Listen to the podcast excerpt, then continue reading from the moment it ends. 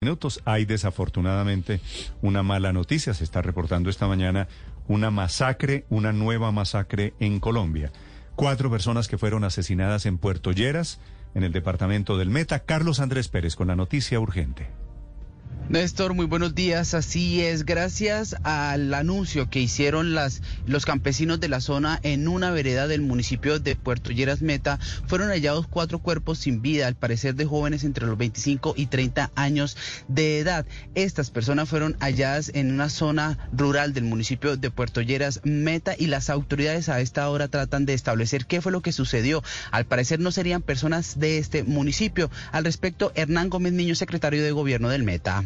Las autoridades competentes adelantan todos los actos de reconocimiento y demás para saber quiénes eran estos jóvenes eh, que se encontraron, repito, sin vida, con unos maletines con eh, hamacas en botas de caucho.